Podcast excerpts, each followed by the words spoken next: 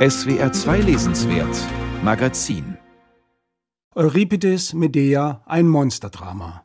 Jetzt ist im Manesse Verlag eine neue Übertragung erschienen, von keinem geringeren als vom renommierten Schweizer Übersetzer Kurt Steinmann, der neben vielen, vielen antiken Dramen auch Homers Großepen Ilias und Odyssee ins Deutsche gebracht hat. Abgerundet wird die schöne Ausgabe von einem klugen Nachwort der Schriftstellerin und Philosophin Thea Dorn. Worum geht's im Medea-Mythos? Zu Beginn ist Medea eher die Frau von, nämlich von Jason, der von seinem Onkel um sein Erbe gebracht werden soll. Und wie wir das von vielen Märchen und Sagenstoffen her kennen, wird er auf eine gefährliche Reise geschickt, die er, wäre er kein Held, nicht überleben könnte. Sie führt quer über Schwarze Meer nach Kolchis ins Barbarenland, um eine besondere Trophäe zu erbeuten, das goldene Vlies, eine Art heiliges Widderfell. Jason gelingt das Unmögliche dank der ortsansässigen Königstochter Medea, die sich in den schönen Dieb verliebt und zu allem Glück auch noch Zauberkräfte besitzt, weil sie göttlicher Abstammung ist.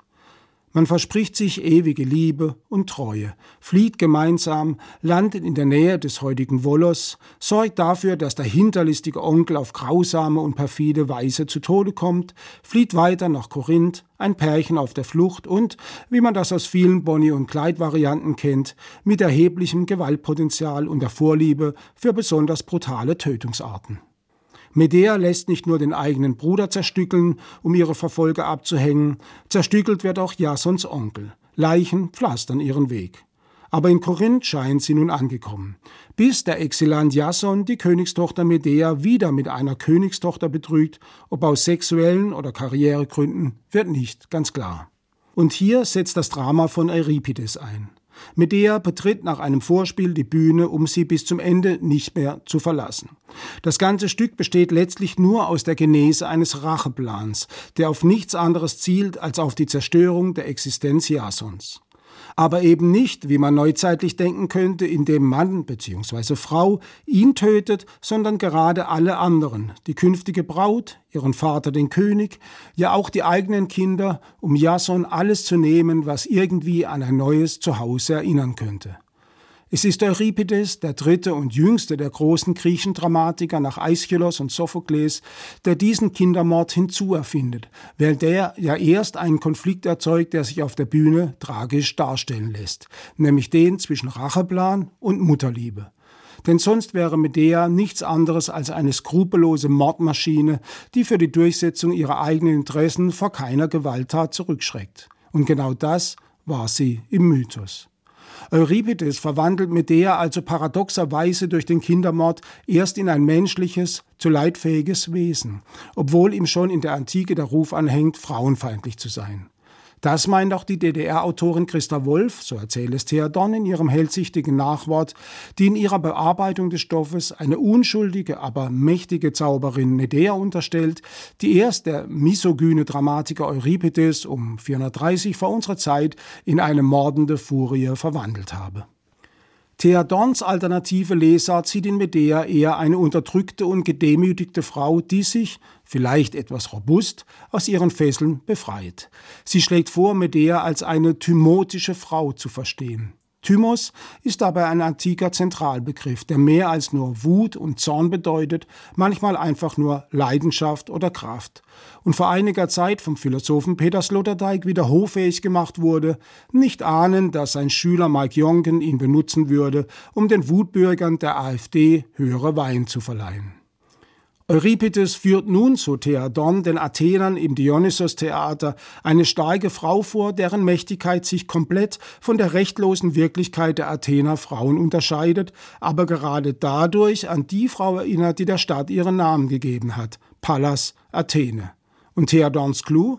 die als Kriegerin eben nicht gleichzeitig Mutter sein konnte und darum also in gnadenloser Logik ihre Kinder töten musste mit einem seltsamen Happy End. Der göttliche Helioswagen steht plötzlich bereit, um Medea nach den Morden zu ihrem Asylort Athen zu bringen. Eine undramatische Lösung, die schon Aristoteles in seiner Poetik unbefriedigt zurückgelassen hat. Vertreibung, Exil, Asyl, Recht und Rache bilden den politischen Unterbau des Stücks. Euripides beschäftigt sich mit den gleichen existenziellen Fragen, die schon den dramatischen Übervater Aeschylus in seiner wirkmächtigen Trilogie Orestie umgetrieben haben. Wie lässt sich legitime Rache in eine Gemeinschaft integrieren, damit sie diese nicht sprengt? Euripides schafft mit der Medea gleichsam die Travestie dieser dramatischen Blaupause.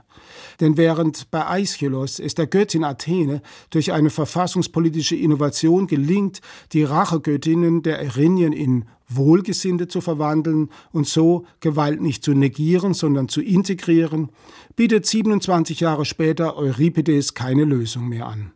Ein karrieristischer Egoist, ich will da rein, steht einem egoistischen Racheengel gegenüber.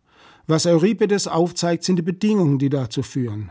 Heute würde man sagen, maximale Exklusionserfahrungen. Medea gehört nirgends dazu. Sie ist Barbarin, wohl dunkelhäutig, Frau, zu alt und immer schon gewaltbereit. Sie wollte Jason vereinzeln, jetzt ist sie es selbst. Ihr Zorn ist ungebunden und darum zerstörerisch. Alle Formen der Hegung werden im Drama regelrecht hinweggefegt, ob Familie, Herkunft, Vernunft, zuletzt Mutterschaft. Euripides setzt einem Ideal Athen als einem Ort der Seelenbalance und der politischen Ausgewogenheit eine Systemsprengerin gegenüber. Wie dieser Zusammenstoß ausgehen wird, Euripides weiß keine Antwort darauf. Kurt Steinmann hat diesen aufwühlenden Text, wie immer darf man sagen, in ein äußerst lesbares, sehr geschmeidiges, aber genaues Deutsch gebracht. Konsequent hält er metrisch den Jambus durch, so dass es sich unbedingt lohnt, den Text immer wieder laut zu lesen. Steinmann entscheidet sich immer für inhaltliche Klarheit und mogelt sich an keiner schwierigen Stelle vorbei, und davon gibt es einige. Kurz, trotz des düsteren Inhalts ist dieses Buch eine echte Pracht und Freude.